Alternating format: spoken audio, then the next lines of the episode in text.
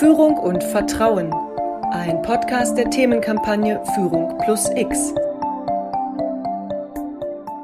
Führung ist ohne Vertrauen nicht möglich. Darin sind sich Experten einig. Aber was bedeutet das in der Praxis? Welche Geschichten lassen sich erzählen, die die Relevanz von Vertrauen für gute Führung aufzeigen? Das haben wir, das Management Entrepreneurship Programm der Unternehmertum, Felix Haas gefragt, Serial Entrepreneur und Gründer von ID Now.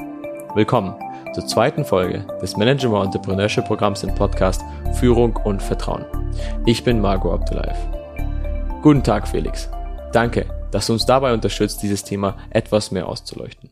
Du warst ja selbst auch Stipendiat bei Management, sogar in der allerersten Generation. Hast du schon damals erste Erfahrungen mit Führung machen können? Und was konntest du in den letzten 16 Jahren über gute Führung lernen? Also Management war erstmal eine richtig coole Zeit, weil wir waren die erste Generation und wir haben mehr oder weniger gemacht, was wir so wollten. Und damit da Sachen vorangehen, äh, mussten ein paar von uns halt auch bei einigen Projekten die Führung übernehmen und geführt werden, ohne direkte disziplinarische oder sonst wieder hierarchische ähm, Strukturierung. Das ist die große Kunst. Gelernt habe ich, wie sehr es darauf ankommt, die verschiedenen Stärken von einzelnen Personen zu nutzen und zu unterstützen versus die Schwächen äh, zu betrachten und ähm, sich auf die Schwächen zu fokussieren. Und damit bin ich bisher in den letzten 16 Jahren seitdem sehr gut gefahren. Wie hat sich bei dir Vertrauen in der Führung über die Jahre denn entwickelt? Und warum ist es deiner Meinung nach so wichtig, Vertrauen in die Führung mit einzubauen? Ich würde sagen, über das Thema Vertrauen grundlegend habe ich jetzt ähm, ja eigentlich primär durch die Praxis gelernt. Also Vertrauen ist ja kein Thema, das ist ja nicht ein Thema, dass man theoretisch sich ein Buch durchliest und dann und dann funktioniert es, ja, sondern Vertrauen ist etwas, was entsteht, wenn mehrere Parteien das leben. Und wenn es einmal da ist, ähm, führt es zu brutaler Effizienz und Effektivität, weil man eben ähm, nicht mehr als Individuum agiert, sondern als Gruppierung agieren kann, dementsprechend alle Vorteile ausnutzen kann, die man hat als Gruppe.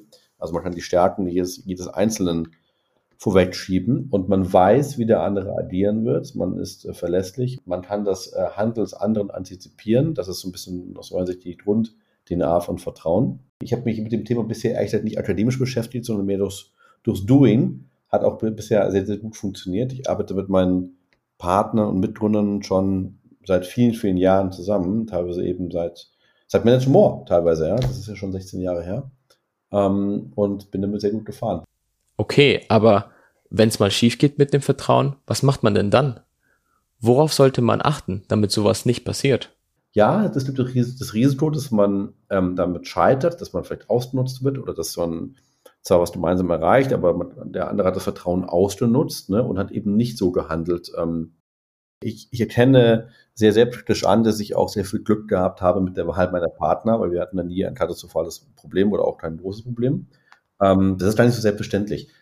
Und ähm, ich glaube, dass wir so viele Themen, die, die, die, die kannst du nicht theoretisch lernen. Die musst du einfach ähm, mit einem offenen Auge und offenen Sinn ähm, spüren und mal erleben und auch einen Fehlschlag hinlegen. Ähm, deswegen wäre mein persönlicher Tipp an alle, einfach machen. Wenn ich alle meine Entscheidungen bisher so betrachte, dann war, ähm, da wäre es gut gewesen oder war es auch ganz gut, dass ich immer auf mein Gefühl gehört habe. Ja, das täuscht natürlich auch ab und zu, aber das Risiko, generell zu scheitern, ist viel größer. Also war auch zum Beispiel, also bei, bei vielen meiner Projekte so, ja, ich kann jetzt mal, nehme ich jetzt mal Bits und Brezels, ja, ähm, da musst du dich auch die, dir vertrauen, ja, dass durch diese unfassbaren Möglichkeiten, die wir da uns gemeinsam erarbeitet haben mit Bits und Brezels, ja, dass da nicht einer jetzt irgendwie abdüst und da so eine, irgendwie eine Solo-Nummer draus macht oder irgendwie die anderen stehen lässt, ja. Ähm, das ist genau dein Vertrauen, dass du dass du einen Wertekonsens hast und dass du ein, ein, ein Rule of Operation hast, wo du sagst, okay, ähm, ich hätte zwar die Macht, jetzt etwas anderes zu tun mit dem, was wir gemeinsam hier haben, aber ich mache es nicht. Heißt das, dass Vertrauen auch was mit Macht zu tun hat? Da gibt es im, im, im Businessleben und im Gründerleben ganz viele Situationen, wo ein unterschiedliches Machtverhältnis besteht, ähm, wo der eine schwach ist, der andere ist stark ähm, und wie man da dort agiert und sich ähm, verhält, das ähm, prägt die Zusammenarbeit. Und wenn, wenn solche, solche Machtverhältnisse, egal wie sie ausschauen, nicht ausgenutzt werden, sondern wenn das vorher Besprochene weiterhin zum Beispiel im Vordergrund steht, ähm, dann ist das ähm, die Basis für Vertrauen, weil der andere dann ähm, quasi den Beweis hat, weil er sagt, ah, verstanden, der Felix oder wer auch immer hätte jetzt dies machen können, hat er aber nicht und durch sein Handeln ähm, hat er mir bewiesen, dass er vertrauenswürdig ist. Als Abschluss, kannst du uns erklären, wie man so vertrauensvoll wird, dass sogar Barack Obama auf das eigene Event kommt? Da war halt einfach entscheidend. Ähm, erstens hat es drei Jahre lang gedauert, und ihn zu holen. Und zweitens ähm, war auch für, die, für, für, ihn und sein Team entscheidend. Denn die haben sich angeguckt, was ist denn Bits und Brezels überhaupt? Ne? Wo ist denn das? Ah, in München und so. Und da haben die, haben die gesehen, wen wir halt vorher schon hatten. Und wir hatten ja jetzt auch vorher berühmte Leute. Ähm, er hat gesehen, dass Richard Branson da war ähm, und sagte, okay, also wenn der Branson da war, dann wird es ja wohl nicht kompletter Schmarrn sein. Ne?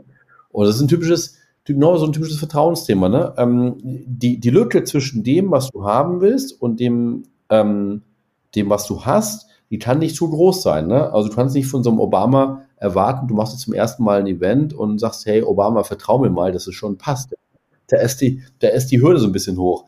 Aber wenn du quasi über Jahre die, dein Level nach oben schraubst, ne? also beim ersten Mal machst du ein Event und holst du hier einen lokalen Champion aus München. Beim zweiten Mal holst du schon den Superstar-Gründer aus Deutschland. Beim dritten Mal holst du den krassesten Gründer in Europa. Beim vierten Mal holst du irgendwie einen ähm, globalen Filmstar mit Kevin Spacey. Dann holst du Richard Branson und immer wieder springst du so ein kleines Treppchenstückchen nach oben. Und das ist die große Kunst aus meiner Sicht, auch generell mit Vertrauen. Ähm, es gibt keine Abkürzungen. Also there is no shortcut. Ja? Ähm, in Trust, das muss man sich erarbeiten und du kannst immer nur Schritt für Schritt weitergehen. Und sei es egal, was du machst, ja. Also, wenn du Fundraising machst mit der, mit deinem Startup, dann machst du ja auch nicht die 100 Millionen Runde als die erste Runde, sondern du machst erstmal eine kleine Runde und dann tust du was und zeigst, aha, das kriegst du hin und dann kommen die nächsten Investoren und geben dir vielleicht schon mal ein paar Millionen. Das heißt, du springst immer so ein Treppchen und so war es auch bei Bits und Brezels. Wir haben ja auch nicht den Obama im ersten Jahr geholt, sondern im fünften Jahr. Und ähm, am Ende des Tages funktioniert. War eine coole Sache. Alles klar. Das heißt, auch bei Vertrauen gilt, there is no shortcut. Vielen, vielen Dank, Felix, für deinen Einblick in das Thema Führung und Vertrauen. Diese Podcast-Folge war Teil der Themenkampagne Führung plus X, eine Initiative der Karl Schlecht Stiftung